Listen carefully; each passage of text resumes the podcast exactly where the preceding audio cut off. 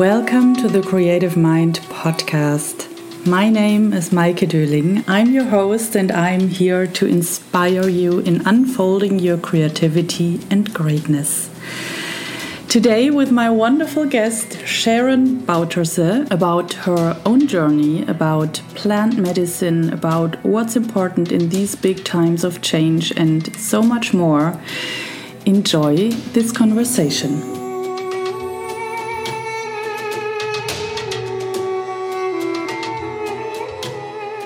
Dear Sharon, I'm very, very grateful to sit here with you in a wonderful treehouse. The listeners can't see it, but it's awesome. Yeah, it's really we're, awesome. We're sitting in Lieflinge. Yeah, We're- Lieflinge. Lieflinge in a treehouse, in a big treehouse. I think Yeah. it's the biggest I've ever seen. Yeah, same for me. At a beautiful lake with beautiful weather. And I'm very grateful Yeah. to have you in the podcast. Um, for the listeners, I did the ayahuasca ceremony with you. Yes. I think it's two months ago. yes, around think two, months ago. yeah, two months, ten weeks, something like Yeah. that. Yeah, It has been quite a journey. quite a journey also afterwards. Maybe we can come back to this also later in the Yeah. conversation. Sure. But first, I would like to introduce you. Yeah, maybe you want to explain or tell us a bit who are you, what do you do? Yeah. Yeah. I always find that uh, sometimes a bit of a hard question Yes. because there, for me, there are so many layers to everything.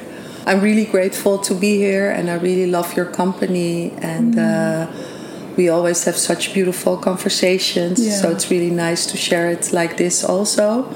I feel, and um, well, your journey started. Uh, uh, our journey actually started because of someone who once took a ceremony Yeah. at me a few years ago, and uh, and then through him, you came to me. Mm-hmm. You connected to me, and what I really liked is you sent me a voice message. And I really liked that instead of a written message, and I could really feel a connection uh, right away. And uh, from that moment, I was already happy uh, uh, that you uh, wanted to do a session with me, a ceremony with me. I'm almost 50 now. This year I'm turning 50, and my journey well, it's a lifelong journey, of course, but like my path on spirituality, I think it is sort of set up because of some big events that happened in my life. And uh, uh, one of the things uh, which really made me question life mm. uh, was the death of my mother because she mm. committed suicide when I was 14. Oh, wow. So that really made me question everything. Mm-hmm. Yeah, it makes you really question I'm going to school, why am I here? What am I doing? What is the use of it? So there were many things I, I just questioned like, what is the use of it? What is the use of this? What is the use of that? Why? What does it bring in the long run? Does it bring anything at all? Isn't it a waste? Or what is not a waste? And what is happiness? And what is happiness when uh, you miss someone so badly? Uh, that the missing of their presence it travels with you like a dark cloud over your head all the time Yeah. and especially when someone commits suicide uh, you feel guilty for being happy or for enjoying yourself uh, again. So that set me on a very deep quest within my within myself and within life. And also very deep realizations came of it as well because when uh, she died i had to live with my aunt for a while. Uh, my father lived quite a wild life and he thought well maybe it's better if i live with my aunt. And later i went and lived with him. But then I was there, and at one point I opened. I had a bag with clothes of my mother, and it was in the closet. And it was maybe six months later. I opened the bag, and then I could smell her. Oh. And you don't know, yeah. yeah. And you don't know really how someone smells until you don't smell them anymore. Hmm. And especially your mother, because scent it's such a personal thing and it's such an intimate thing also, but it's very subconscious. And uh, you have also experiments with little children blindfolded, and then there's a line of mothers, and they pick out their own mother just by the smell. But you are never really consciously aware what is the smell of my mother or what is the smell of my father. And because I didn't smell her for half a year, and when I opened the bag with her clothes in it, her smell came out, and then my yeah, I just broke so I broke very deeply into tears, and I had so much sadness, and I felt uh, I was going insane uh, from from pain and from missing her. And in this moment, I thought, well, if I experience this much pain and I experience this this much, yeah, sadness, pain, sadness, misery how much sadness or misery and pain must she have had to make that decision? Oh, yeah. With a child, being a mother and, and mm. having a child. So, how, how bad must her pain have been? And in that moment, I realized and I thought, well, if I really, really love her, I let her go in the energy because that is not what I want. I mm. cannot hold her to guilt or I cannot hold her to you shouldn't have done that because that would have been a very selfish selfish reason a selfish thing and you don't want someone else to live on for you in misery and in pain yeah so yeah. i really uh, started to honor her for that decision because i loved her and i realized how deep her pain must have been mm. for her to make that decision and also in her case it wasn't her first attempt and uh, many things happened prior to that. I had a very intense childhood. Uh, like I said, my father was, uh, well, actually, my father was a criminal. He was dealing drugs, and I'm actually I'm not saying it right because it's not who someone is; it's what he yeah. did at that oh, yeah. period in his life because he was so much more than just that. But part of his lifestyle did create a setting for me which was not a normal setting for a child to grow up in. So on one hand, there was my mother who was um, German and, and very nurturing and very uh, everything tidy, everything in order, a lot of structure. Uh, and then my father from Suriname, South America, like a native, not very orderly, very open, fam- family, uh, chaos, sort of the I think you won't find uh, more opposites. Yeah. And in a way, it's also special that they found each other because he, as a child, he would always listen German radio and he always loved the German language. And out of all the languages there are, German might not be the most beautiful one for everybody, but for him it was. So it was really, uh, in a way, it's sort of special or meant to be or a certain setup but they were very opposite and they loved each other very much but mm. they were also very destructive together because they were both so wounded that they didn't know how to be with each other or how to build each other up or how to hold space for each other. Uh, so i grew up in quite an unsafe environment and on the other hand i was very open to energies and i was feeling everything very deeply and i also i felt well, I just didn't, I couldn't comprehend uh, life. and, and, I couldn't comprehend my family situation because I was so connected mm-hmm. also that I knew how a lot of things were going was total opposite of how I sort of knew them in my spirit to be oh. and how they should yeah. be.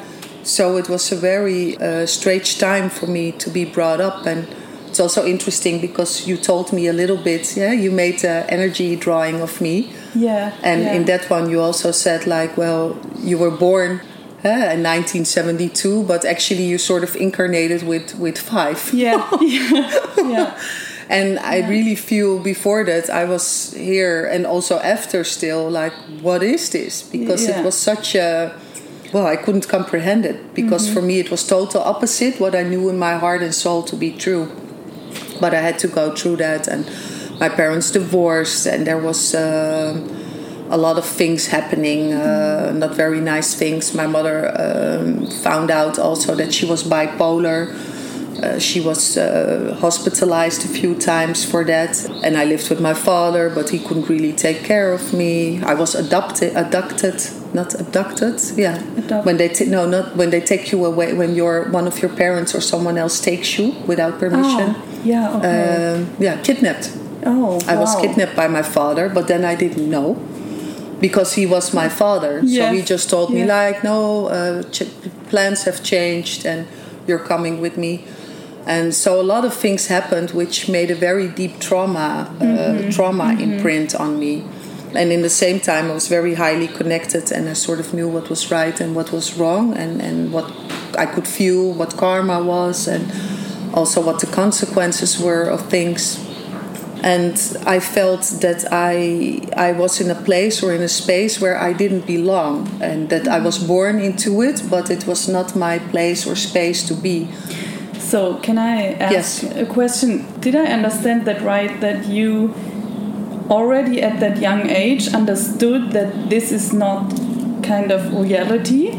So, is it? It's a story where you are born in, but you already understood that this is not your. Yes, it's your family and your story, but it's not the truth or the this Yeah. reality. Sort of, because for me there were there are different layers because you are in there and Yeah. you have your personality, so Yeah. It is your story also, mm-hmm. and you feel everything of it. But I could also feel that it wasn't right, Okay. that that wasn't how it was supposed to be, or Yeah. that there was another way of being. I knew there was another way of being, and thi- this wasn't it. And of that, Okay.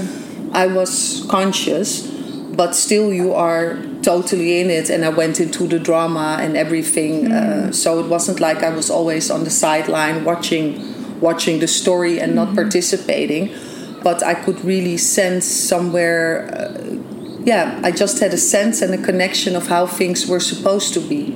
Uh, and then not from a way of not accepting, but more of a way of a higher view. Like, well, of course that doesn't work because this and that and that and that. And of course that doesn't work because of that and that and that. So, in a way, I felt, especially with my father, but with my mother also for a part because of their traumas, it was more like I was their parent than the other way around. And part of it they call here also parentification, I think, and it's also a psychological thing that happens when there's a certain situation in a family. But I feel with me there was an extra layer of a higher knowing uh, of how things are supposed to be.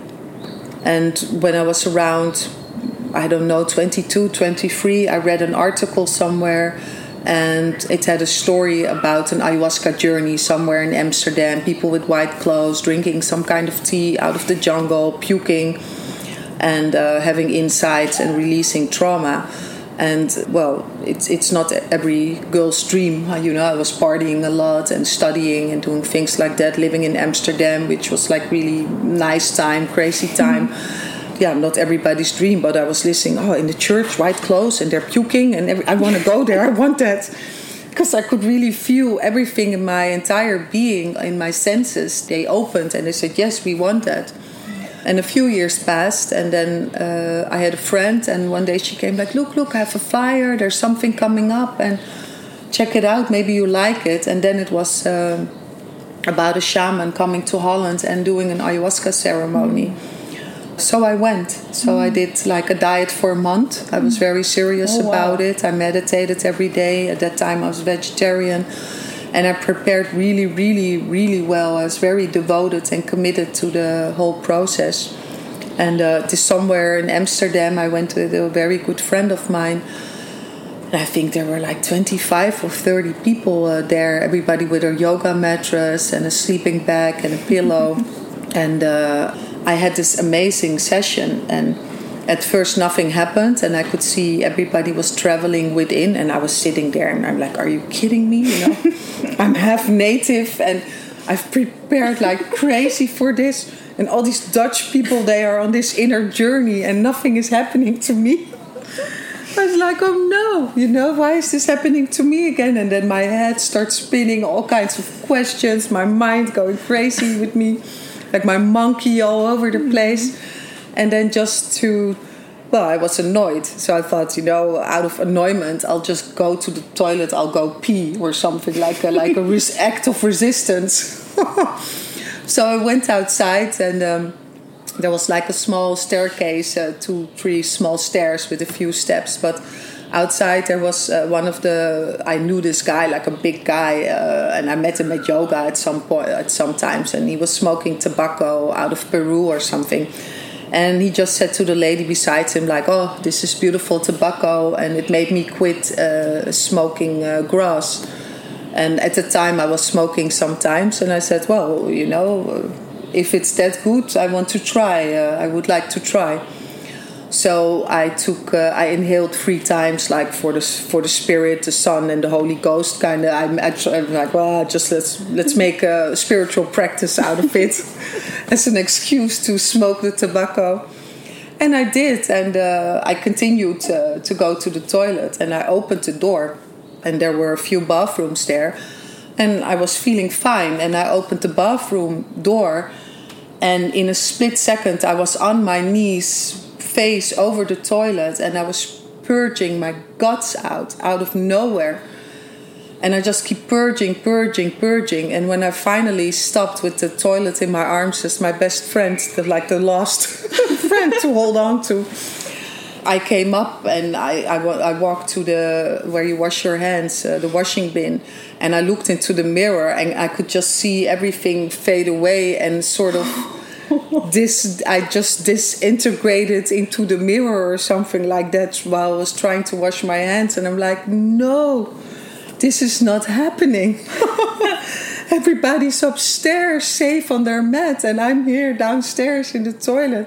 Please tell me this is not happening but it was. So I was trying to find my way out because my inner world uh, yeah really took over my outer world also and I was walking up the stairs and holding the where you, the bar uh, on the stairs on the side, and I just saw all the particles moving, and I saw the walls moving, and I could hear like Mayan native language whispering from the walls, and I didn't even see the two anymore. I'm not sure if they were there or not. I just well, I didn't crawl, but I felt like crawling, and I opened the room of the ceremony, and I saw all light balls flying through the space and there was like 30 people lying not in order or something. So i really had to find my way through until i hit my place and and then i went on a very very deep journey. Mm. and i had a lot of purging and a lot of crying a lot of issues and themes of my father came up uh, feeling abandoned uh, not feeling loved because he was always living a very selfish life and uh, didn't take care of me as he had supposed to and he died also when I was quite young. He died when I was 20 mm. and he was ill for a few years. So I took care of him uh, and I did also, I guided him in his uh, dying process, in his process of death. And he also died uh, in my arms. He died uh, where I was. So that really uh, had a deep impact as well. And this, I was at this ceremony, I was, I think, 26 or 27. I just started a bit with yoga and the flower of life meditation. And I had a really deep, deep journey, which I don't really remember exactly. And then after a while, I, I came out, sort of. And uh, you are still very much in the energy. And there were two shamans. The one was one from, uh, not Peru, well, I forgot, I will remember later. But the other one was from the States. Mm-hmm and he was like a Jewish guy with long dreadlocks, and he was very uh, energetic and very um, very strong, like very um, interesting man. And at the point when I returned, uh, he also drank. That's the point where he got sick and started to purge.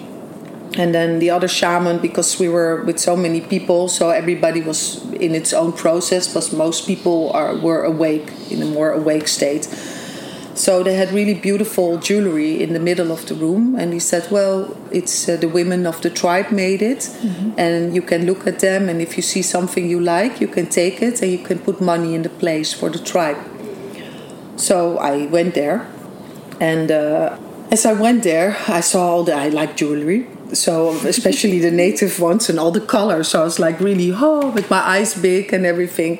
And I went over and I wanted to sit down to really take a good look at everything. And I saw a big white pillow, and I was just like really wanting to sit down, you know, like oh.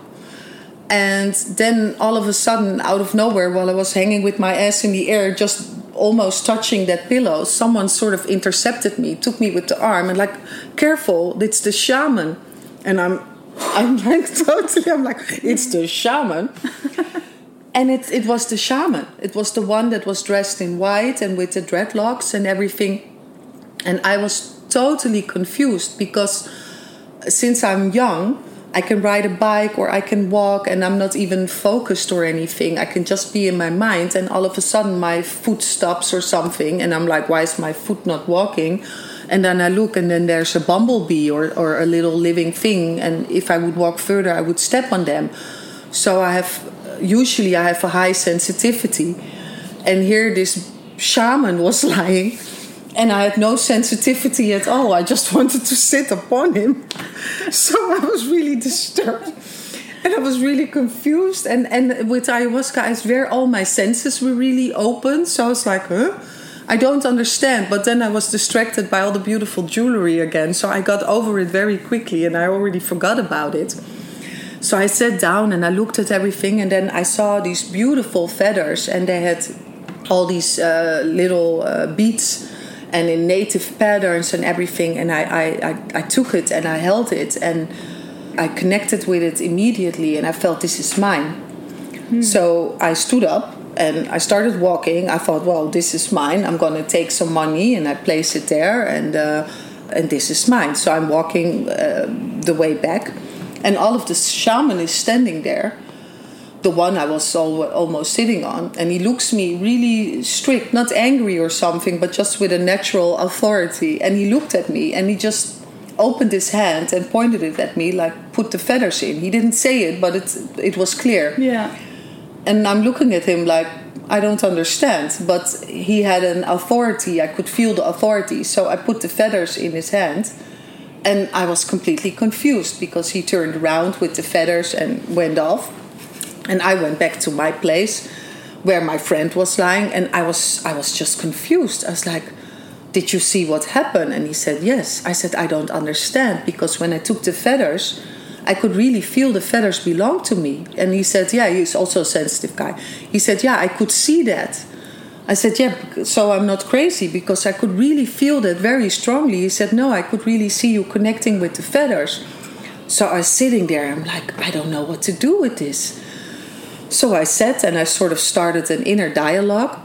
But I just read a book recently and it was from a, a white woman in California who was living in Beverly Hills. And uh, she was working in art with, with art galleries and stuff like high society life. And all of a sudden she started having shamanic dreams with objects in it and, and everything. And she was really confused about that also. And then she started the shamanic journey because somewhere she found one of these objects. And then she's like who made that? And she ended up somewhere in Canada with natives and she had a really beautiful story but also a hard one with living with the natives all of a sudden because in her dreams she kept seeing all those objects. But in her book she describes that they make uh, power objects but also that the shamans they steal each other's objects and that you really have to earn your object but mm. also hold on to your object and to your strength because others will steal it and then you don't deserve to have that object if you are not strong enough to hold on to your object then it's not your object anymore like very simple and i was like hmm, that's kind of primitive and kind of rough and everything but I was still, you know, I remembered that book very fresh because I just finished reading it and I was sitting here with the shaman. I was like, what is the message here? Am I supposed to steal the feathers from the shaman? And I was like, oh, please tell me this is not true. Not on my first ayahuasca journey, you know, because my life is always quite crazy. So I was sitting, meditating, like, what am I to do with the feathers? What am I to do with the feathers? I don't understand.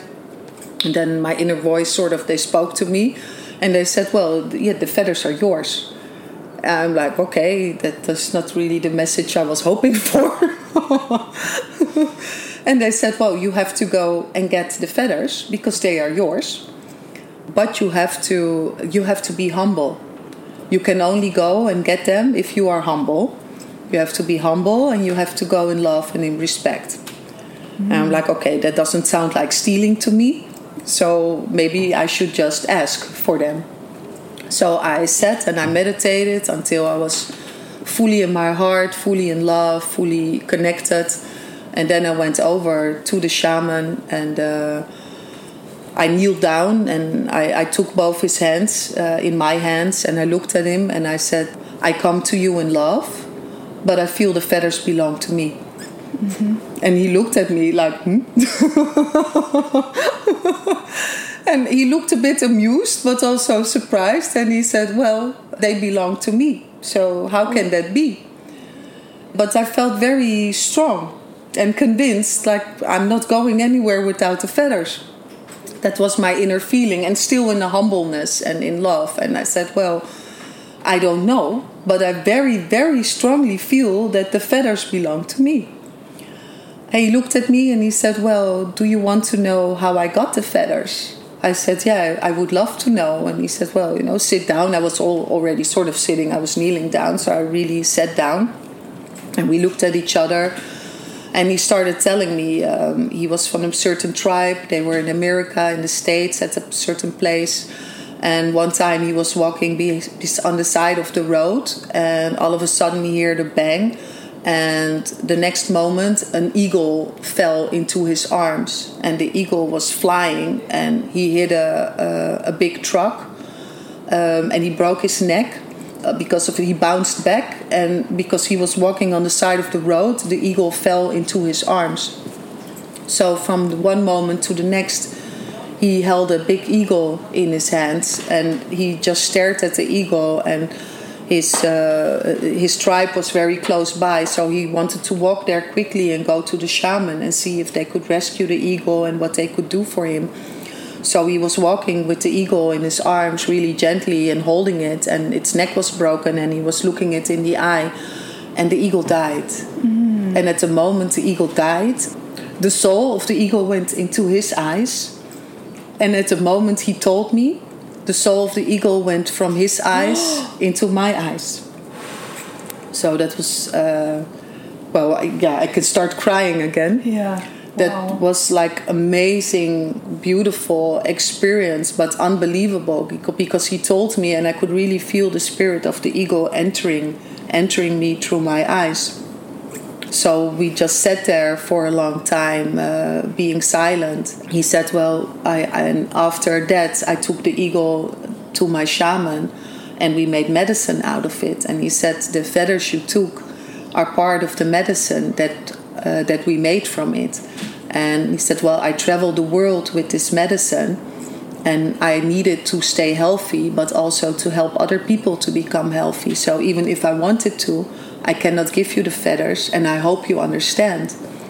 And the only thing I could say is like, well, I came to you in love, and it was a question, and I got more than I could hope for. So.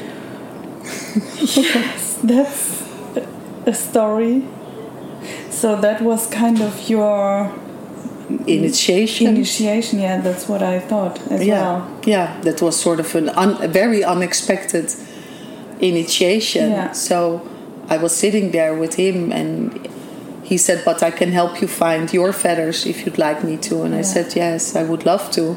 And I was looking at him and I could see the universe in its eyes. All of a sudden, I saw the universe in his eyes, and I said, Well, I see the universe in your eyes. And he says, Do you want to enter? And I said, Yes, I do. And then I entered and I made this whole journey through the entire universe or somewhere, and I was sitting in. Uh, uh, well, this position. they can't see it, but like how you sit with your legs crossed, the yoga position. Yeah. And I made a total inner journey, and at some point I returned, and I could feel uh, a swarm of eagles flying around me. And I was just in Amsterdam in this space, but I could feel like eight eagles or something flying around me and uh, and he was smudging my energy with uh, eagle feathers. And i could feel all the eagles flying around me and i could really feel the connection the greatness of my soul not from your personality or ego but sort of like the, the energy of my soul. And i just sat there in, in a kind of light ball and it was this amazing amazing experience that really opened things up for me. And also with the ayahuasca, it really showed me this was my path and I was supposed to be on this path because it was such a deep experience. I had a very good friend. I still, I still have him. It's a very deep soul friend. And from the instant I saw him, I knew what his power animal was, and I knew all kinds of things about him, which I normally don't know about people when I see them. But me myself, I was still searching. What is my power animal? What is my power animal? Already for years, and then before I go to sleep, I'd say, "Please show me my power animal. Please show me my this. Please show me my that." Nothing happened. and then one time I went to his place and we were talking about all kinds of things. And I thought, I'm going to ask him because I know his, so, so he probably knows mine. And I said, Well, listen, do you know my power animal? And in the moment I asked, I thought, Oh my God, it's the eagle.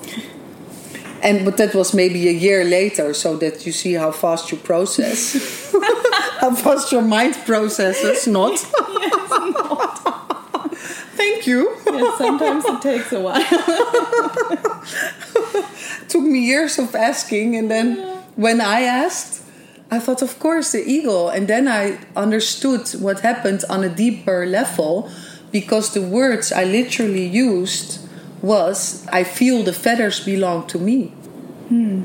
So it's not it was not about specific those feathers. It was just about the eagle, yeah. the spirit of the eagle, mm-hmm. the medicine and the energy of the eagle. Mm-hmm. Because I literally said I very, very strongly feel the feathers belong to me. So yeah. I sort of connected, uh, collected my my soul medicine. But that that took me another year, and then some integration of that one, and that really blew me away. I'm like, you're kidding me! All this time, and I couldn't see that. So after this this experience or this happening was it clear for you that you also accompany others in this journey with the ayahuasca or not right away because there we were a small community at yeah. that point we were sort of a community we're, we're not living like a community but we're like a small group of people because it's already to 22 or 23 years ago mm -hmm. so mm-hmm. ayahuasca was really small uh, yeah. and people just thought i was crazy uh, you're, you're doing what and uh, uh, a lot of people were thought of it as drugs and tripping, and, and for me it was very sacred. It has always mm. been very sacred. So we sort of just accompanied each other. We did it with each other. We did a ceremony, and one person was hosting, the other one was singing, the other one was helping with cooking, or together, or uh, smudging energy. So it was very much a kind of yeah. group effort in mm-hmm. which we carried ourselves and also each other and I just had uh, ayahuasca in many different settings, and mm-hmm. it came really natural uh, to me. And then uh, at another point, well, I had my children also, so I had a gap somewhere in having the children and being married at that point their father not liking me to do ayahuasca and having a very strong opinion about it. And for me, it was a sacred thing. So it was also something I didn't want to fight about mm-hmm. or bring a fight energy in it. Yeah. So I gave it up for that time of being. And also, I was very occupied with just being a mother. Uh, but when I, I got divorced, I started to pick it up again, mm. started to do ceremony again uh, for myself because I obviously needed a lot of healing also from mm-hmm. the marriage and the separation. And then, uh, yeah, some very deep, crazy experiences happened again because I was at the point thinking, like, should I guide people with this? Am I ready to do that? And mm-hmm. at the same time, insecure, who am I to do this? And am I up for this? And then I had a very intense, intense experience with someone in the ceremony who sort of got suicidal during the ceremony. And he wanted to take his own life in the same way my mother did. So that oh, was very God. intense. Yeah, oh God. oh God. there the German kicks in. yeah. yeah. So that was really, really intense. And I was the one who went in and started to talk and connect with him and to take him out and, and from a place of love from my heart and not from my ego because that was scared and that one really quickly thought how is it possible that so many years later i'm in this setting mm. as a daughter of my mother and the way she died and that was actually in, in, in, in hindsight a very beautiful experience and a very beautiful connection also and it just it sort of gave me a big answer like well as long as you work from the heart uh, you will be up to any challenge something yeah. like that is oh. what it oh. said yeah so that was very empowering mm-hmm. Mm-hmm. and also because we stayed friends and he gave me a lot of feedback and that was very healing also for me because i missed my father so you don't get the validation of your father as a girl, and you really long for that, and you really need that actually also. and not that he was my father, but uh, because he was a man, and he validated my qualities. Mm. So that was really healing, really healing experience for uh, for him. It was a really healing experience that I guided him through his deep pain yeah. in that moment, and for me it was really healing that I could do that. Uh, facilitate that for him and, and, and be seen for my mm-hmm. qualities mm-hmm. and be mm-hmm. honored for my qualities, uh, not from an ego place. So that sort of opened my path where I felt that I had permission, even though I'm not trained in a specific lineage or, or something. But I've always felt from the first ceremony what I did, I felt I'm guided, mm-hmm. and that this is uh, mm-hmm. uh, this is my medicine, one of my medicines. That I'm guided, and something is with me, which will, yeah, which guides me mm-hmm. from where I know what to do, not even what to do, how to be.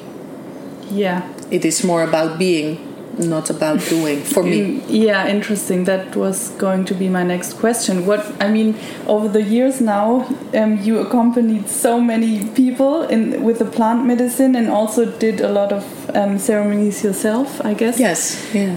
What would you say? Is it what the plant medicine can show us?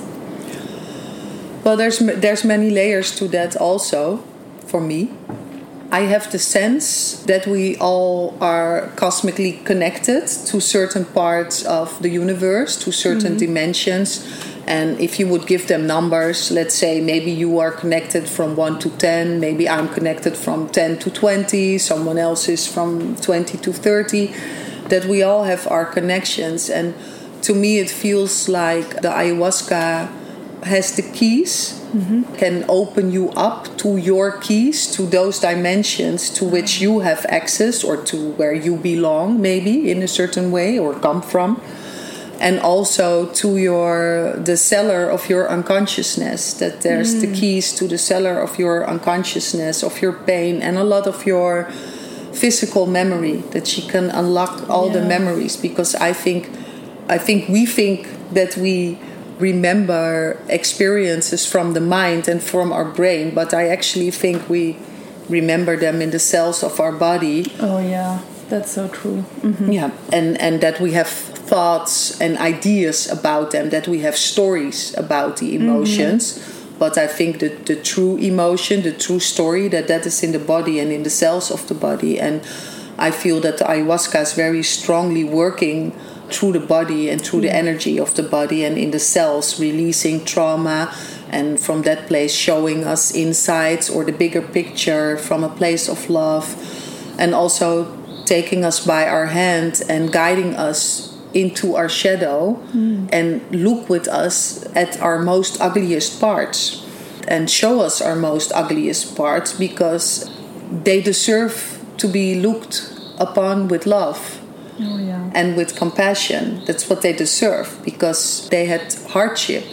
And I think the biggest potential is in our darkness. So I love the darkness, and I love the darkness. Ayahuasca has a lot of light, but she also holds darkness, mm. and she also can really touch you in the darkness. But I love the darkness because it's it's full of unrealized potential the more darkness, the more potential. So I sort of get really, I can get really excited about that. And I think a lot of people sort of maybe unconscious want to bypass and go to the light and oh, the fifth dimension, let's go there. And I'm like, yeah, but you have a basement and it's filled with darkness.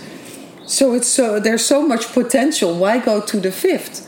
You know, go to your cellar yeah. of darkness because the stuff that is waiting there for you uh, when you look upon it with love god you know yeah mm-hmm. the potential that is there is amazing and, yeah. and when you start to connect with that you get more courage yeah and and yeah. also for me not only but maybe i'm a maniac not not only courage but i also get really enthusiastic i'm like oh wow you know what else is there uh, yeah. And of course, I also have shadow parts, and at times that like I don't want anymore, and come and get mm. me, and I don't want to be here, and and things like that. I had all of that, but at the same time, I I cannot help but love the darkness, mm. and I love to be with people when they are in their darkest moments, or in their deepest sadness, or in their deepest pain. I love to be with them. And I always had that. Uh, I had a lot of friends that were always also depressed or going through a rough period, and people they always like, yeah, but I'm not in a good mood. Maybe let's meet another time. And I'm like, well, it's not about a good mood. I enjoy your company, no matter how you are feeling. I don't. I I care how you feel, and if it's up to me, I want you to feel good, and I want you to feel happy, and all those things. That is what I wish upon you. But if that's not how you're feeling, that's not how you're feeling. I still Mm-hmm. enjoy your company and your presence. I'm here for your presence, not for how you feel or where you're at at this moment. Oh, but I think that's something in our society that I mean, I had that too. That I thought, or I, I say we now because I think we all have this that we think we cannot be with others with our darkness, or we are not allowed to show this. yeah. So we are ashamed, kind of. Yeah, it's sort of a taboo or Yeah, a taboo yeah. on it, and uh, everything has to be light and happy. And Yeah, but that's the lie. yeah, yeah, that's the lie, the lie of the light.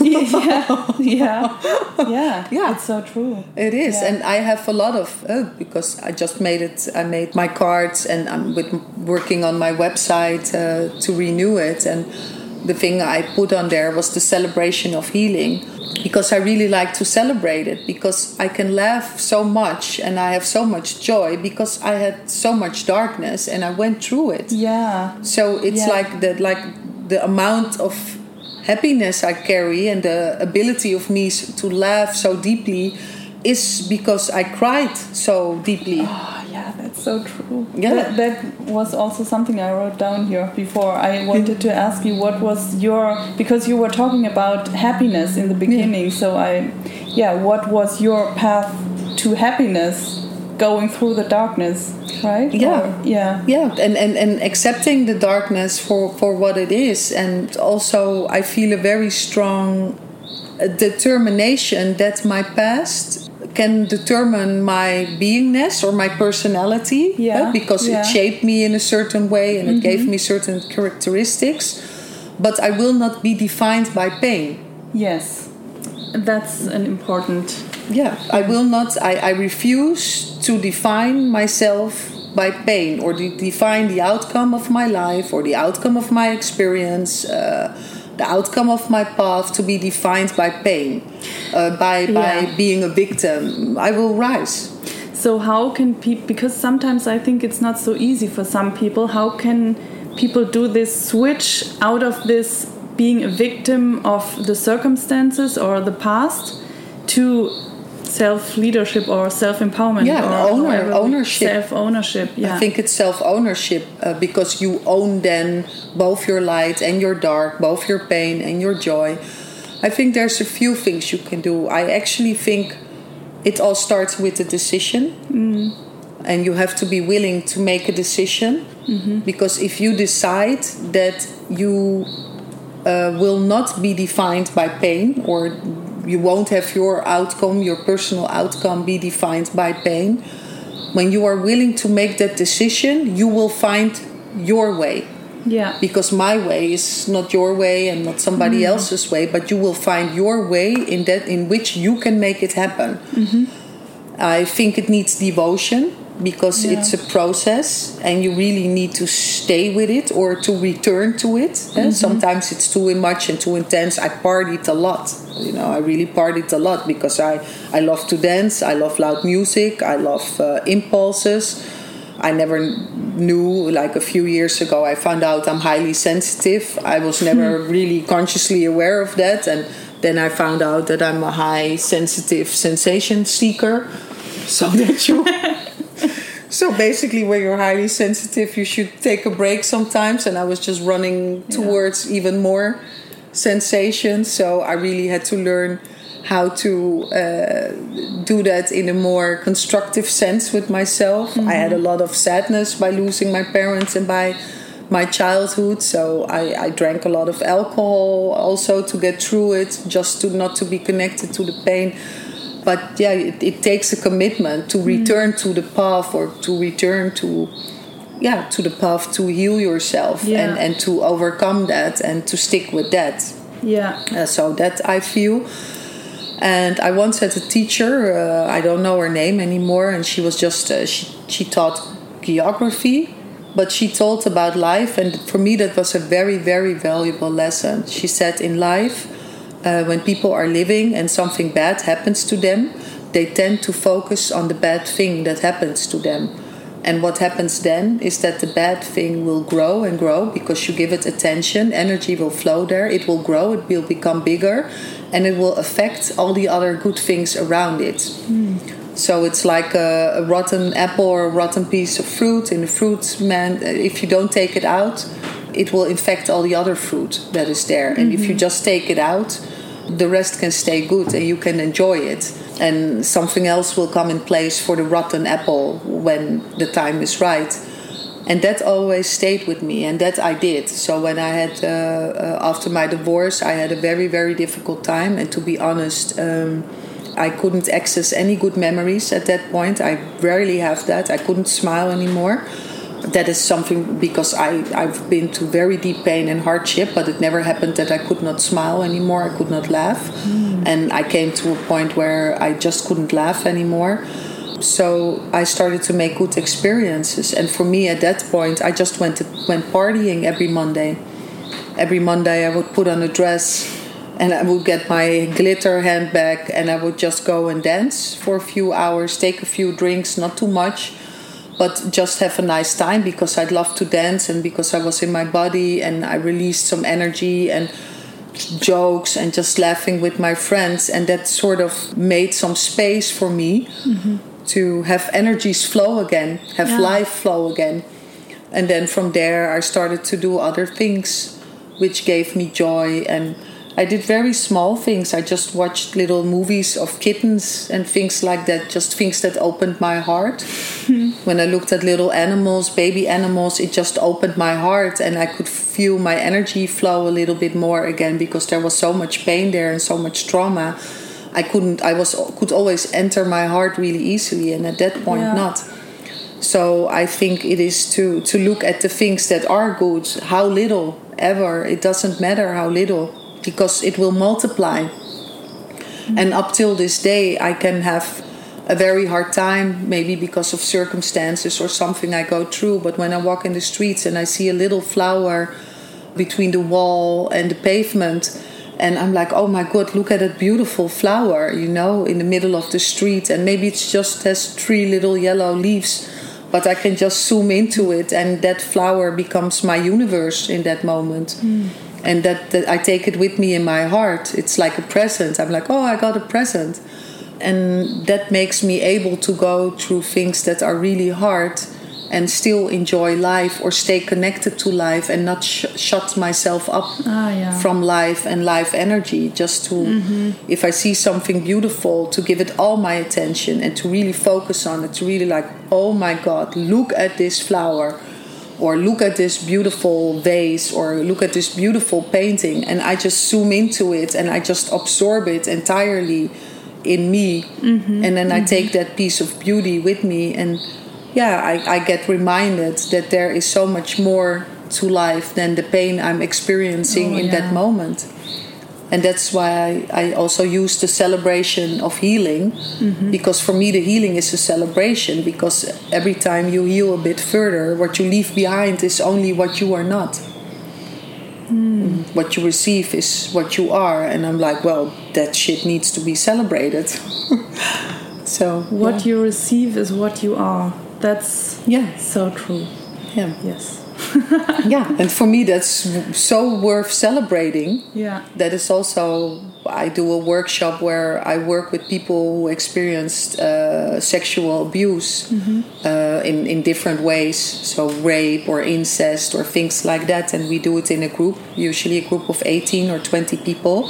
So at first they're like, "Oh my God," you know, it's such a delicate issue, and then there's like twenty people, and often it's uh, a few men and more women, but uh, it's not just for women.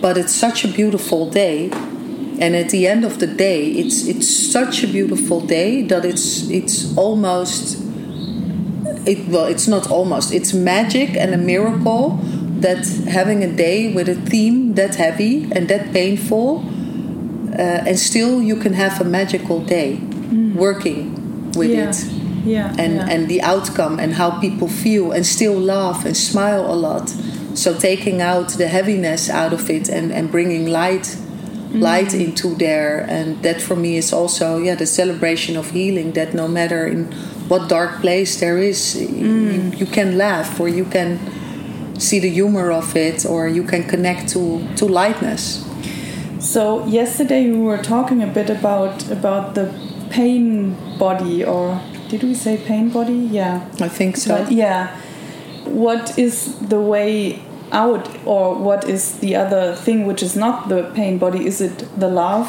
or is it the connection to life? How would you describe that? How can we step into life, or in this in this being in the moment in life? Well, I think it is like really looking, being grateful with what is there and not focusing too much on what is not there. Yeah. So, uh, yeah, that could be little things. Like now we are here, and well, we are in, I can, you know, I can make a story out of it, but we are in a great place, so it's really easy. it's very easy to be in the now and to be in Yeah, this place and, yeah. and enjoy it. But I enjoy this. We are in a tree. The tree house is beautiful. When we look outside, it's the lake. We can hear the birds and everything. But I know our conversation would just be just as beautiful if we were sitting in the car. Yeah. It would be just as beautiful if we Yeah. were sitting on my couch. It would be just as beautiful if we were riding the train.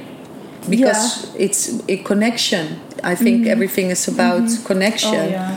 And I think you can connect to your pain body Mm-hmm. and acknowledge the pain that is there. And maybe you find a way to integrate it, maybe not, maybe it's not time yet.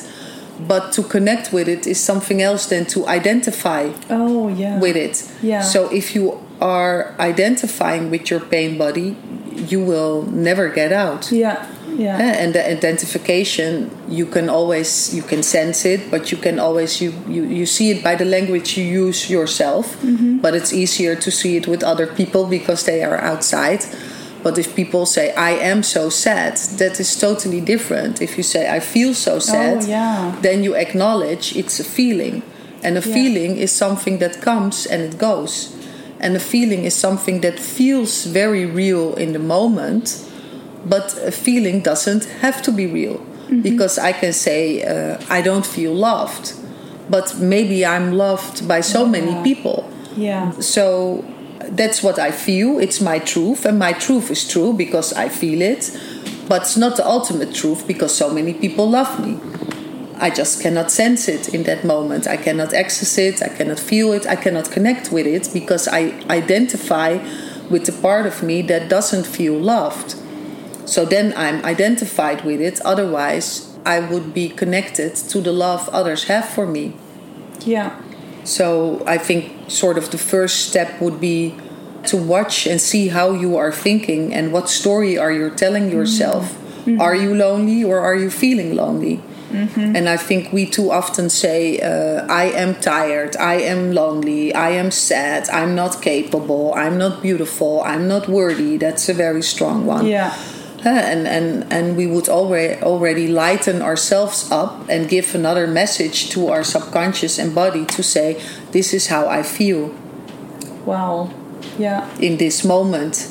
And also to have it stick to this moment because what you also see that a lot of people do, I always feel worthless. I always feel that I'm not loved, you know, or I'm never loved, or I always have an experience of someone leaving me, or I always uh, cannot live up to the expectation. And uh, here we go again. So, Yeah, and then they are manifesting the same again. yeah, and when you are getting more awareness on this, and you start to rephrase, and you start to see, see, say, "I feel this," or "I sense this," or "This is how I feel," "This is how I see it now," you are already a step Yeah. further on your path. But in the same time, you always have to remember that the now you are in now, you created in the past. So even though a lot of people think they have to do the right thing, at least I had that a lot. Like I'm doing something wrong and now I'm being punishing punished for not doing it right, or what did I do wrong and how can I do it right? But sometimes you don't see the things you think you deserve or you should see Yeah. because you changed, but you are still living in your past. Yeah. So sometimes things are there, they just don't show themselves yet. Mm-hmm.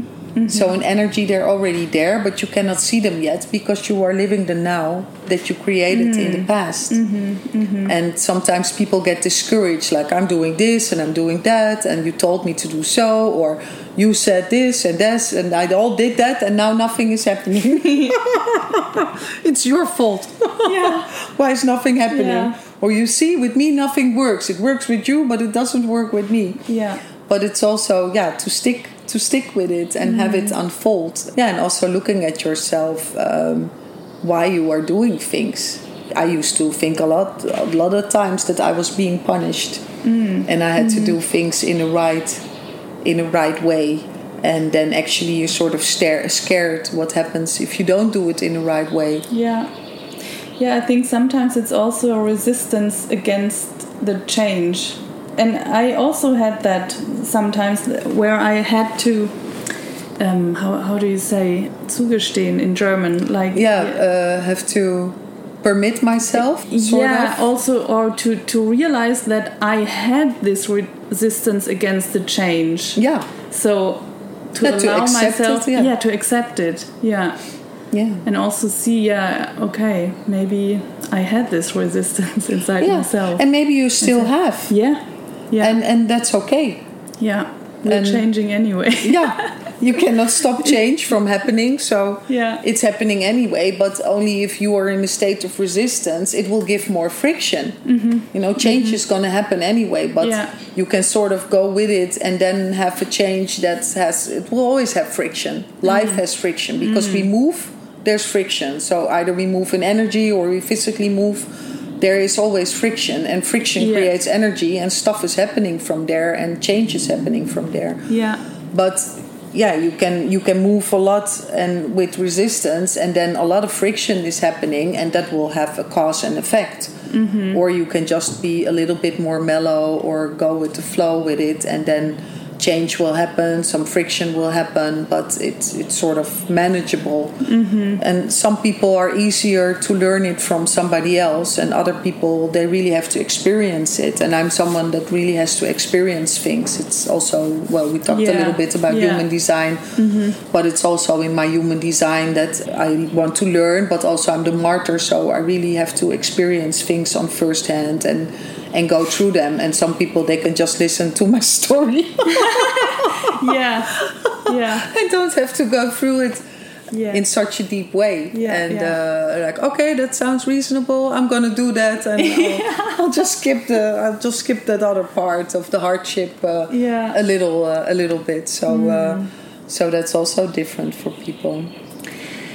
I think at the moment or since a while we are in this everybody talks about this huge change of a paradigm and stuff like that. And I think many of us can feel it also that the en- energy is changing. We we are kind of forced to deal with consciousness ex- expanding our consciousness and stuff like that because if we don't we are kind of stuck at the moment I feel like. Mm-hmm. How would you describe expanding the consciousness? What is that i think expanding the consciousness is letting go of judgment. Mm-hmm. I think that's a big part of it. Mm-hmm. Letting go of judgment, letting go of self judgment, but also of outer judgment. yeah. Because as long as you are in within judgment you are in a very limited perception mm-hmm.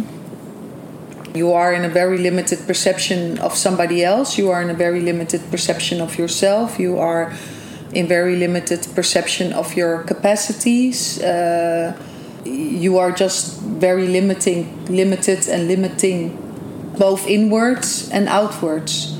So I think expanding consciousness is a lot about um, getting aware of your judgments yeah. and how they work and, and contemplating on them and yeah, looking looking for ways to, to change perception and to be more open uh, Yeah. and to, to see why why is that judgment there? And uh, actually when there's a lot of judgment there is something that wants attention Mm. And there's something that doesn't feel seen, or there's something that feels very little and that is intimidated by something it, it perceives as bigger or better. Yeah. Or as just just intimidating, where it's scared of or something, and that's mm. why it sort of feels the need to judge because it yeah. feels scared of something. Yeah.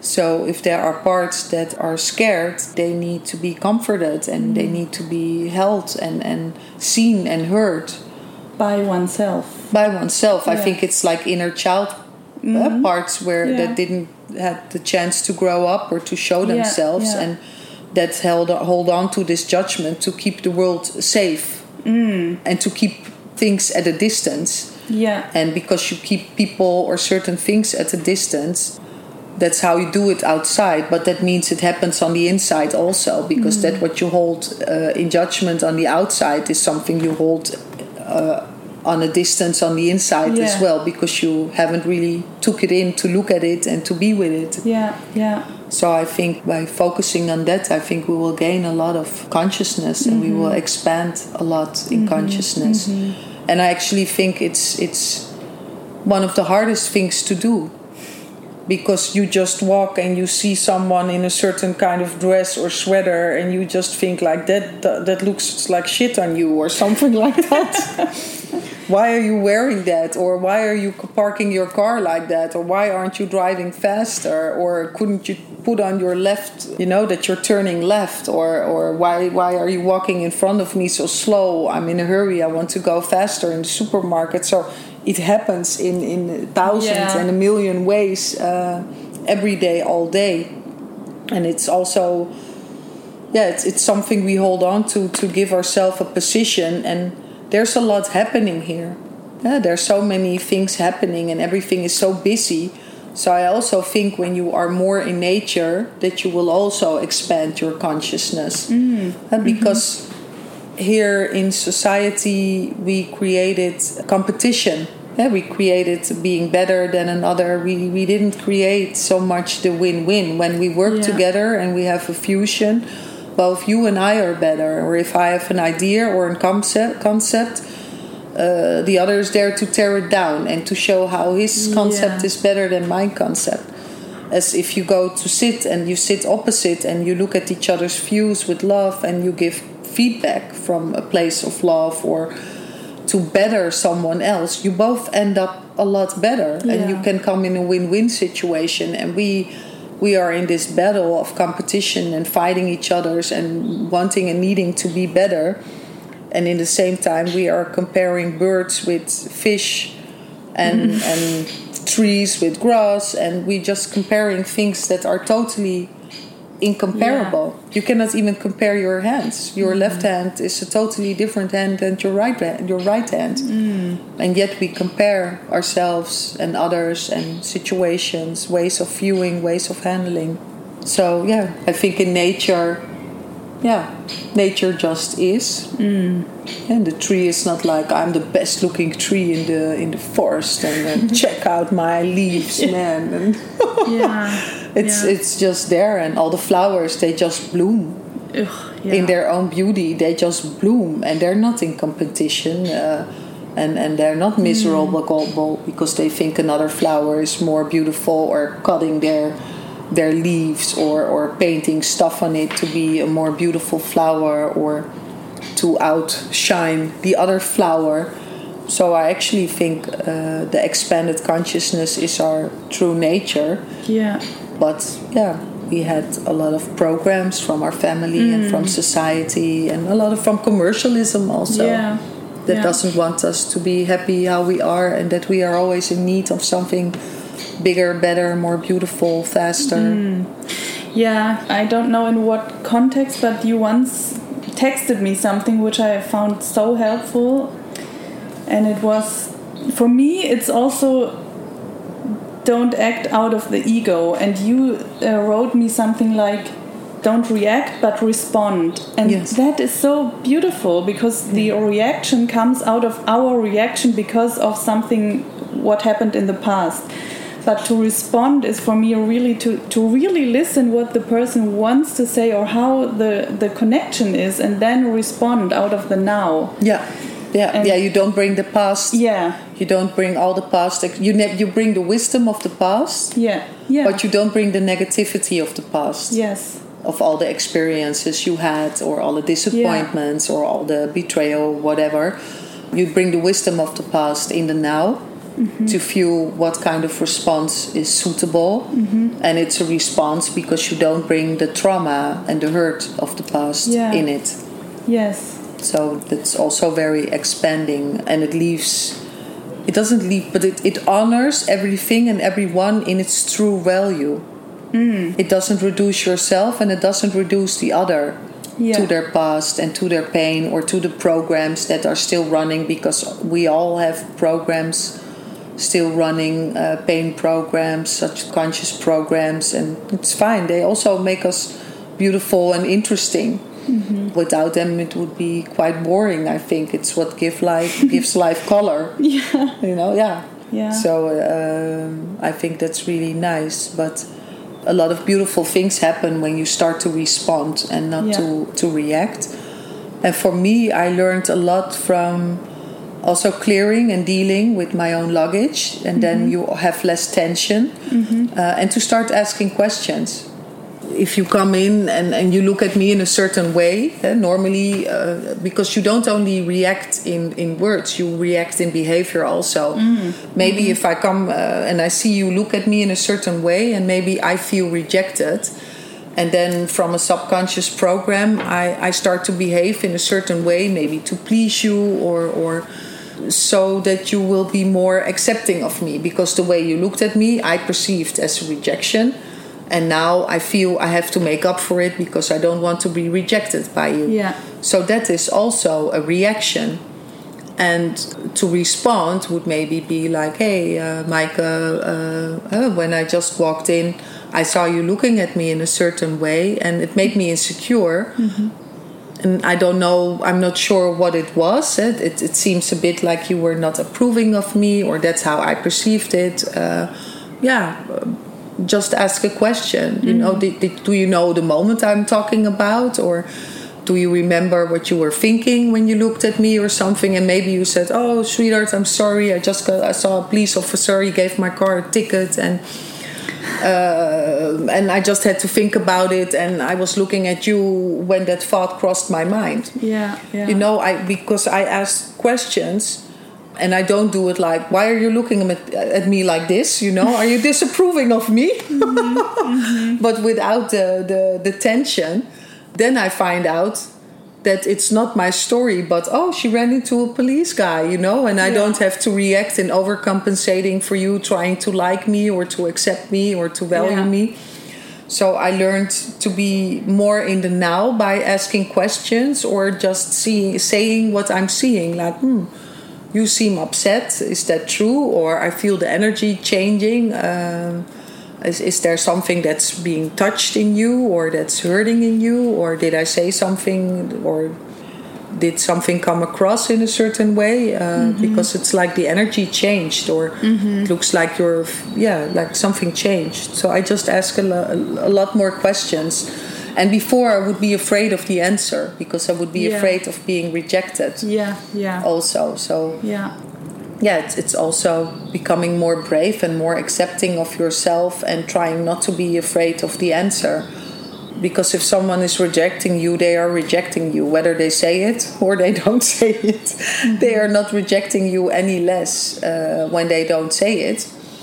It's just that you don't have to deal with the reality of the reality. Mm-hmm. But it's still a reality, so it's, it's better to deal with it than to avoid it. Yeah. but that takes some time and some courage and uh, uh and sometimes we are not ready for reality and that's also real. Mm, mm. And that's mm-hmm. also okay but i think there's a lot of realities that could be discovered earlier that it leaves things more pure with less tension because then it just stays in the moment because it gets solved in the moment. Oh it was a police officer. Or maybe it's like yeah uh, that reminds me of this or that. Or yeah you said you were going to do that and you didn't. So you address the issue that's up right away instead of it happening another few times and then all of a sudden like i told you. I don't want you to do this, and you've done it seven times already, or you always do this because someone is silently counting. Yeah. And now you Yeah. can just solve things in the moment, and often things are not what they seem. Mm. That's also I found. Yeah, it very funny because in my head I had a total too. story. Me too. and then in reality, you got a ticket? What? yeah. Here I was up trying to make up for all my life, you know? Yeah. and you just got a ticket, and that's all. So then it shows you also how uh, eh, what is there in you Yeah. that this is how you feel in that moment. Um, What are at the moment you were talking about these crazy times? So what would you say maybe what's important at the moment for us as society or us as humans? actually, I think um, connecting, staying connected. Yeah. And looking at your judgment because a lot of things have happened and it's like everybody is sort of uh, forced to take a certain position or a certain stand or people feel very strongly uh, about their own opinion or, or about their own standpoint and it doesn't take away that we are all human that we are all having these experiences that we are all having moments of fear. We are all having moments of despair. We are all having moments of separation uh, one more than the other.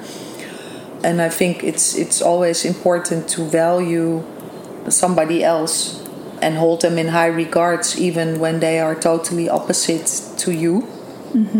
On the other hand, I also feel well, you can stay connected in energy. It doesn't mean you have to stay connected or be connected in in uh, Yeah. undertaking things because it's not always possible.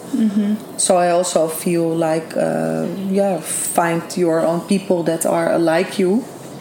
And that like you for who you are and support you for who you are and how you feel and how you think. I think it's a time that's also uh, inviting us on one hand to connect deeply to our family and at the same time also to see like yeah who's your soul family and who's your soul tribe that the family now it's it's not just your family but it's the people that you feel at home with Yeah. and they feel at home with you Yeah. yeah, and I think it's a very intense time, but in a, a different way for certain people, depending on their narrative, on the narrative they are in, and how they perceive this time or what they value most in this time. Everybody has a different place in the story, mm-hmm. everybody mm-hmm. is on a mm-hmm. different timeline, I feel. And I think being connected to nature, when I started with the ayahuasca and before, when I basically started with opening myself up for more in spirituality and, and healing and, and letting things go, I remember exactly I was walking in the street in Amsterdam where I was living and I was walking home and my inner voice or my spirit guides they told me we want you to navigate your life now on intuition. if you are used to walk uh, home always through this street and this street, we want you to follow your intuition. So if there's a day you don't feel, you feel something, you walk another way. The other Yeah. way your intuition tells you, and you have to practice this now because there will be a day you will not know what is true and what is not true. Because there will be so viel chaos and disorder, you have to start and practice this now Wow. Yeah. and now I now we are in this time. Mm-hmm. I understand. I understand even more why it is Yeah. like this. Yeah. And I you I always uh, I dream a lot, and I get a lot of messages in my dream. And I dreamt a lot about this period of time, of this phase, already mm. twenty years or longer ago. Mm-hmm. So I knew this time was coming. I didn't know it would come like this. That was actually quite funny.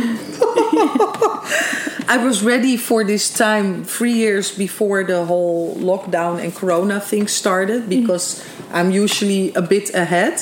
Yeah. And then I think I'm crazy because most people around me are not. And I'm like, and I was with my best friend because no one would listen to me. And I was like, shit is going down, stuff is going to happen. I don't know what is happening, but uh, there there are things coming. and I don't know what it is. Maybe we should get food and, and, and water and things like that because there's something coming and I know I don't know exactly how and when and this and that. So I prepared everything. She too, she didn't tell her husband. But she had all kinds of shit, food and other things in the she stored it away and uh, and I, I just didn't know what was coming and how it was coming, but I knew something was coming, and then it didn't come. uh, not not yet. Yeah and I was in a very deep process, also myself clearing uh, some deep wounds with my father and mother. Still, uh, I had a lot of issues on, on relationships because of my past and things, and I went really into depth with that. So I sort of went in a lockdown.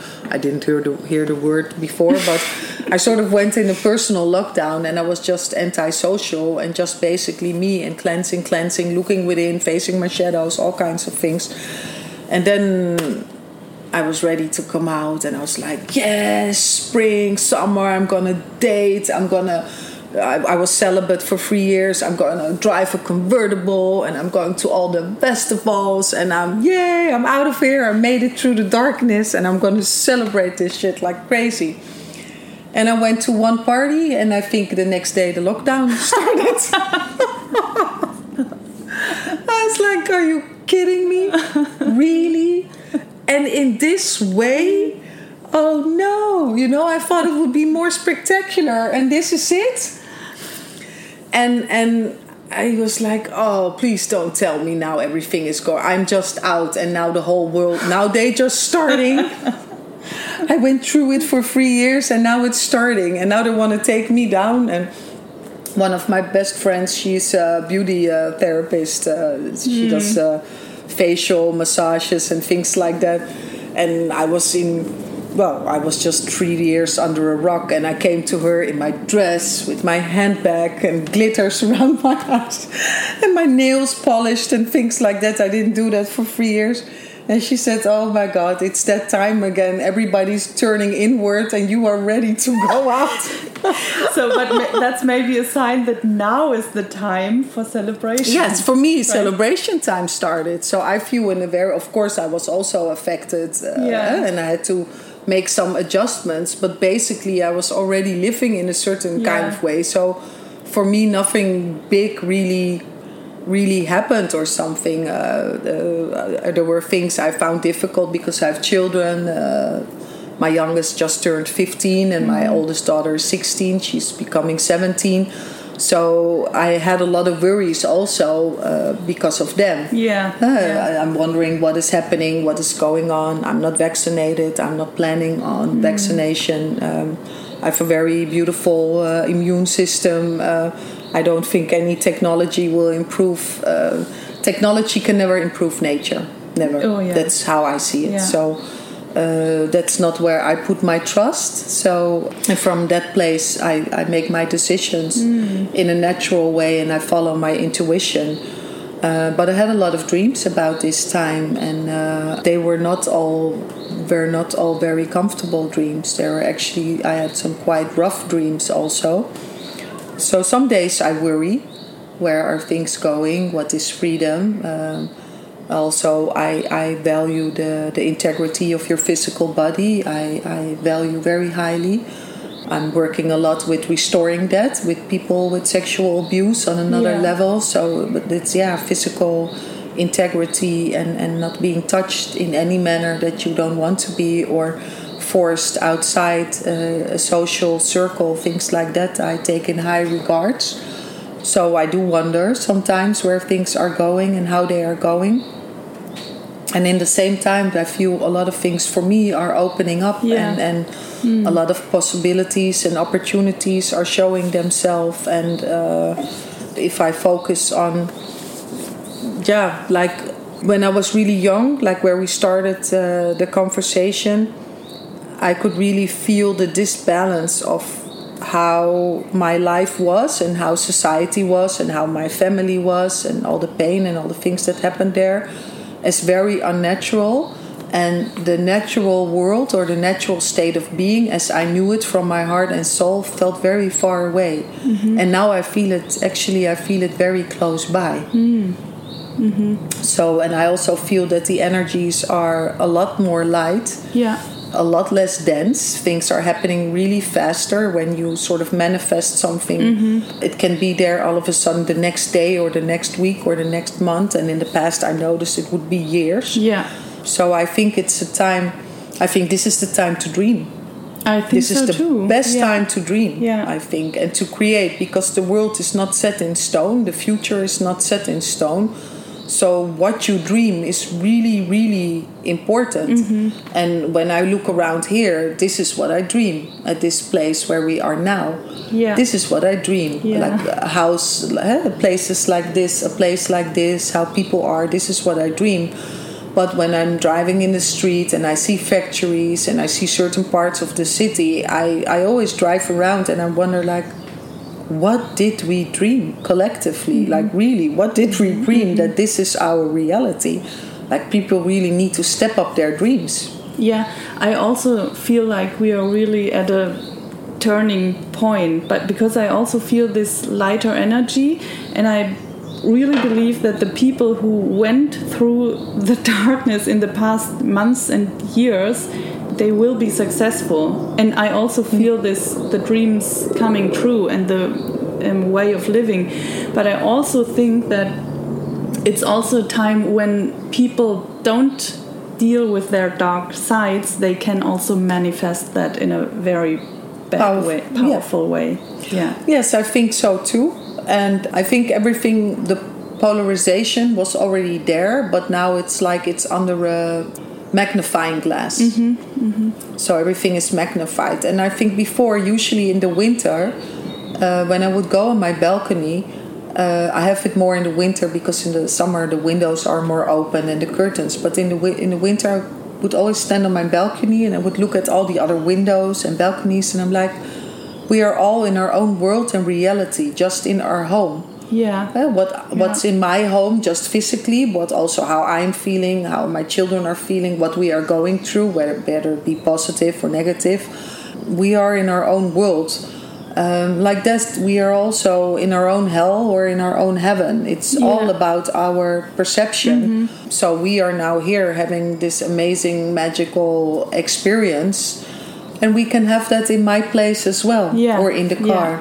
So, and I think that a lot of people had a lot of fear that they never addressed, maybe had opportunities to address, but they didn't feel the necessity to address it and they just put it away somewhere.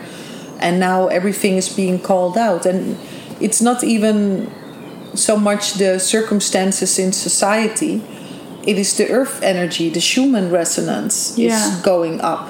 yeah So Yeah. we are all in this resonance that is going up. So it's uh, it's it's like being in a cooking pan and the temperature is going up. And if you haven't gotten used to a higher temperature, by eh, if your fear is still in there, it, it's very very uncomfortable, and you will have a totally different experience than someone who already you know every time every day. Uh, d- degree extra, staying in the water a little bit longer, practicing getting out, getting back in there again. So you have a very different experience, and you also manifest things. that's such a nice picture with the pen Yeah, Yeah, I always like see that. the pen because the Yeah. the earth, and we are all on the earth, so Yeah. nobody is free of that.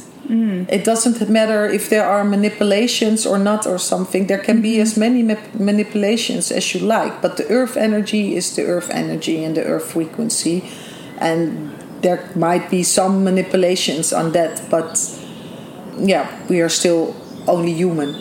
yeah So uh, we are all uh, we are all in this earth energy, whether we like it or not. And We for some people, it's together. yeah.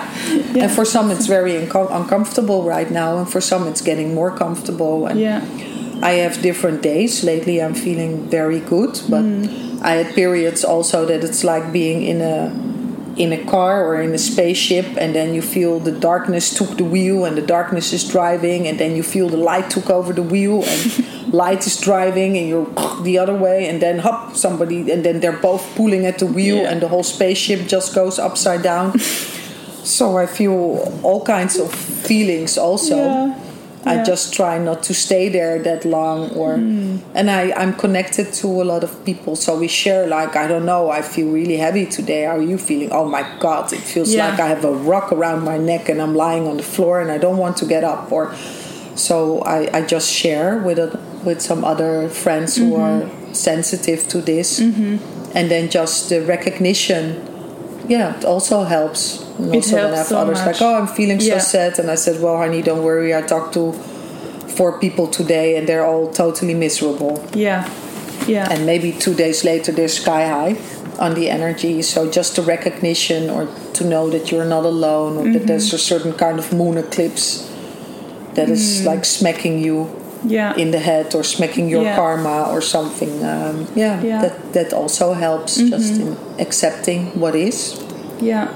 And connecting again. yeah and connecting Yeah. again yeah. and in that sense i really honor um, the digital world Yeah. as well yeah, because like you and me we can be very connected even though we are apart Yeah. uh, and there's quite some distance. And I also think it's an opening for us to develop our telepathy, invitation to more and more be guided by feeling, and soon just Yeah. send a cosmic WhatsApp Yeah. that just appears on the screen of your third eye, like message from Micah. hmm I'm returning the message. So I think at the same time we are being set up and we are setting ourselves up by focusing on joy and on beautiful things and just on, on ourselves or our yeah infinite inner abilities to Yeah. make new wires in our brain and stuff like that. So we have free access, unlimited uh, MBs Yeah. unlimited ac- access, data uh, exchange with each other whenever we want. And what also really helps sometimes is like I really discovered that with you to laugh about the things. It's uh, a, sometimes you see it from a, another perspective and see, yeah, okay, it's it's just this. It's just a phase, and it's just Yeah, yeah. This true self pass, and and it's a story, yeah, and you're playing your character, and yeah, Yeah. when you identify with it, you play it really well, and you start believing your own character, yeah, and that's kind of funny. yeah. you know? That's kind of funny. yeah. Look at me. yeah, Did you just see what I did? Uh huh. yeah. That really helps to not take ourselves so serious sometimes. Yeah, Yeah, Yeah, and take the story. The story is so serious. Say yourself, you can take really serious, but it's what part of yourself are you taking serious? yeah, yeah. Yeah, what's the part you are? And usually it's the pain parts and the, the ego parts that want to be taken really serious Yes. and that really don't want you to laugh about them. Like, how dare you? How dare you laugh uh, at my pain or my, my misery or my Mm-hmm, Mm-hmm. story? And uh, yeah, on the other hand, it's the most it's the most funny. It's the funniest thing. yeah. and that's nice i think with you because of the the, the your ex actress uh, uh, past and talents and things like that uh, um, and i always like the characters or to exaggerate a little bit what i see or what's going on. So i just Yeah. go into the type and play it and ex- exaggerate it and then it goes through a magnifying glass and then you can see the funniness yeah. of it. Or, Yeah, or you can see like oh yeah oh god oh yeah god yeah that is that doesn't sound too good maybe change that a little Yeah. maybe have another approach uh, so i think it makes it makes things visible Yeah. So, how can people work with you? how can people work with me Yeah. yeah there are different um, uh, different ways I, I do ceremonies different kind of ceremonies we did a ayahuasca ceremony plant ceremony sometimes I also work with mushroom ceremonies I work online through Zoom because energy doesn't know any distance. Yeah. So I do uh, online sessions as well. One of the things I like to do are also our soul journeys. That's when I guide people with my voice through a certain journey. Yeah. Uh, uh, sometimes I do them on a, a theme that I have a certain theme that I do in groups or personal. also uh, online uh, sometimes with a group so you just get comfortable at home you make a nice space and uh, yeah put the headset on or just your box and i just guide you. Mm-hmm. and a lot of things happened and, and because energy is just there i feel this whole situation from the lockdown also um, invited us to attune more to energy yeah. and yeah, to attune more mm, to the, the, the spirits and the being that beings that are around us because when I work with people before I see them often I invite their ancestors. Mm-hmm. so when I do a session online uh, with one person or with a group before I will start inviting the ancestors to make a place for them an energetic space. So and also for their higher self or their guides to be there. So when they go into process they are sort of well received. They have a same safe space at their own home and their own place ceremonies and sessions i do here face to face and in groups. So certain sessions i do at home. The other one i do uh, at the place of my partner. When I have a ceremony that is with more than two people, we do it together and Yeah. we do it at his place because there's more space. And uh, yeah, in the future, I'm hoping to create a space. So I can uh, yeah invite more people uh, for the work that I do and that we do together. yeah And I really like to work also by myself, but also in collaborations uh, because everybody has a medicine. And I like the equality in working that that everybody has a mes- medicine, and also the people that come to me. That's what I like from the natives. Uh, if more people come, yeah, I always try to be in a circle, so no one is on top and no one is is Yeah. below, and one is not better than the other. It is just a certain certain road that I walked, and because I had a lot of experiences of pain in my life and a lot of suffering, people often can relate to me because uh, I lived a part of their story at some time.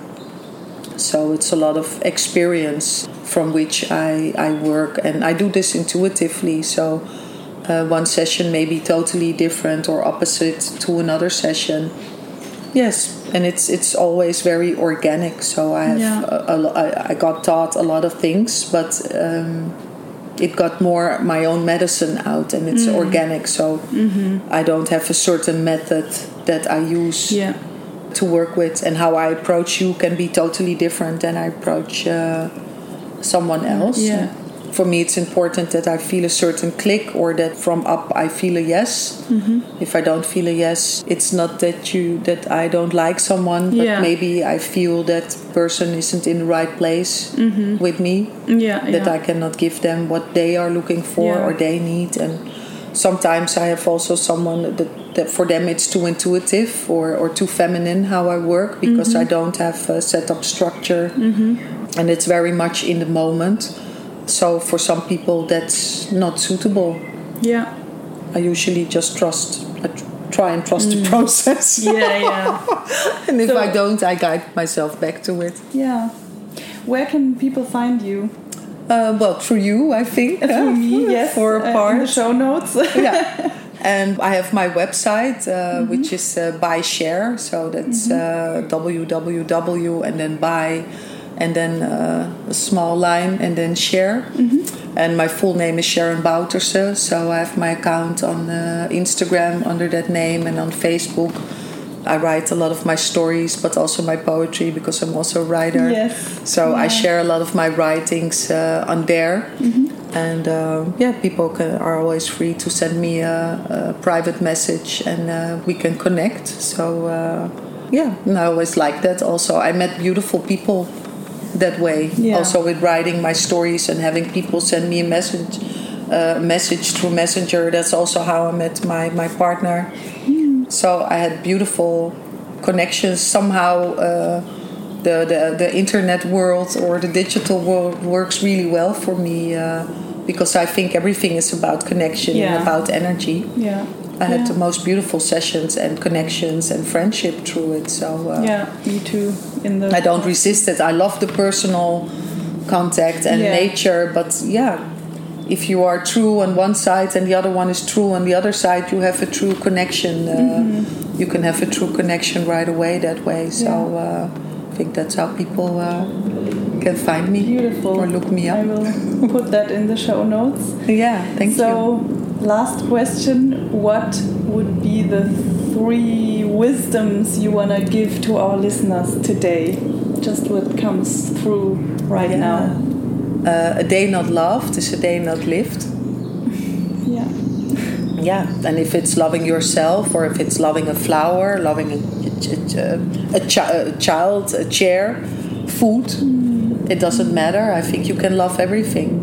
Yeah. And uh, uh, so for me, a day not loved, when a day that your heart is closed, uh, is, is, is a day, I think it's a matter of fact, it's a day you have not lived.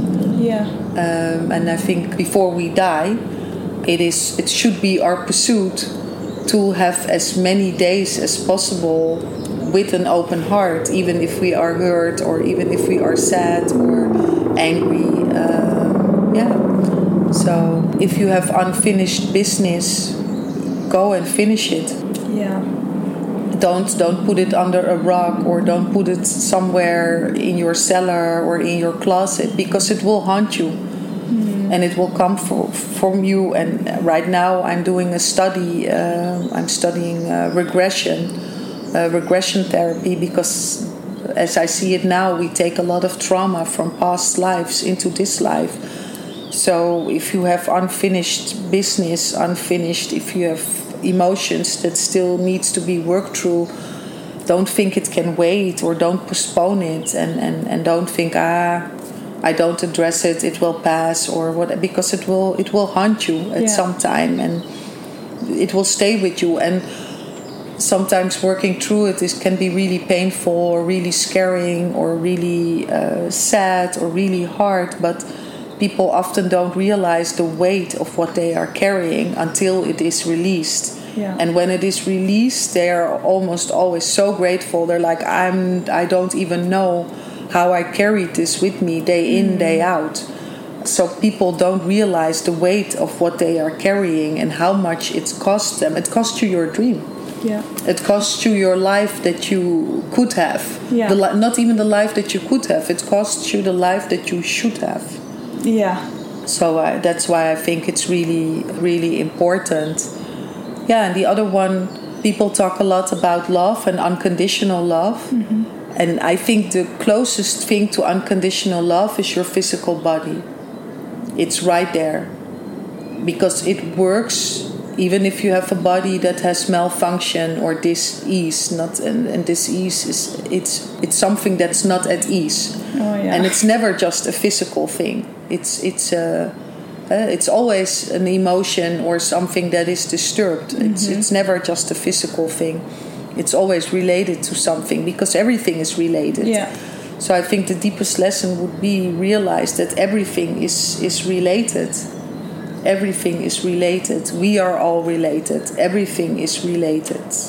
There is nothing that is not related. Mm-hmm. And see that and honor that and. Uh, and honor the unconditional love of your body because no matter what you do, no matter how bad you treat it, it will always do its best within its possibility and within what you feed it or how you treat it or what you think about it. Uh, it's the closest thing you have to unconditional love, and it's the only thing that is with you always in this life, that is serving you 100% all the time, day in, day out. Your heart beats, you sleep, your heart beats. It just beats for you. Your heart beats with love for you. So beautiful. Yeah. These three.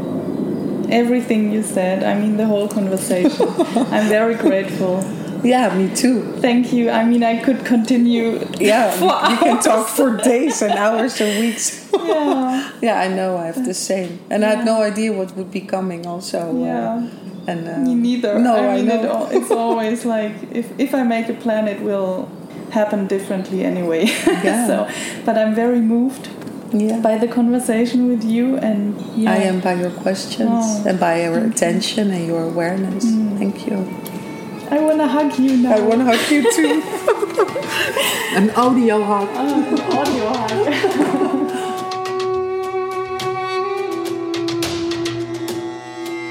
We hope we could inspire you with this conversation for your own path, for your own healing, for your greatness and creativity. And if you like the podcast, we would be pleased if you give us a feedback. You can find us on Instagram at maike.döling or at Sharon Bouterse. You find, of course, all links in the show notes. You can also give us a feedback or five star rating on Apple Podcast or Spotify, and you would help me to grow the podcast. So if you know people who could also be inspired by this conversation or this podcast, please share the episode with your loved ones. Thank you so much for listening and see you soon.